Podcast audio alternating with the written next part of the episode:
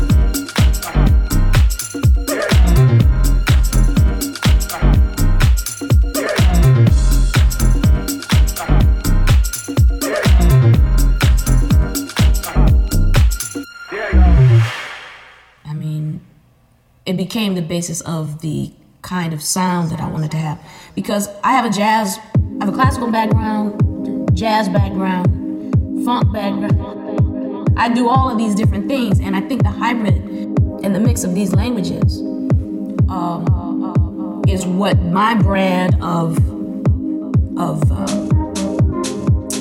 dance music or R&B or whatever you want to call it was at the time that it came out. I had already been playing, you know, for most of my life, first of all. So, um, you know, I had a lot, I had a lot of vocabulary from, and certainly uh, learning jazz, learning to play jazz, and, and being a part of that uh, movement, and you know, growing up listening to, you know, uh, uh Prokofiev, Stevie Wonder, Miles Davis, um, you know, John Coltrane, and the Rolling Stones, all at the same time. You know, you can imagine what I do.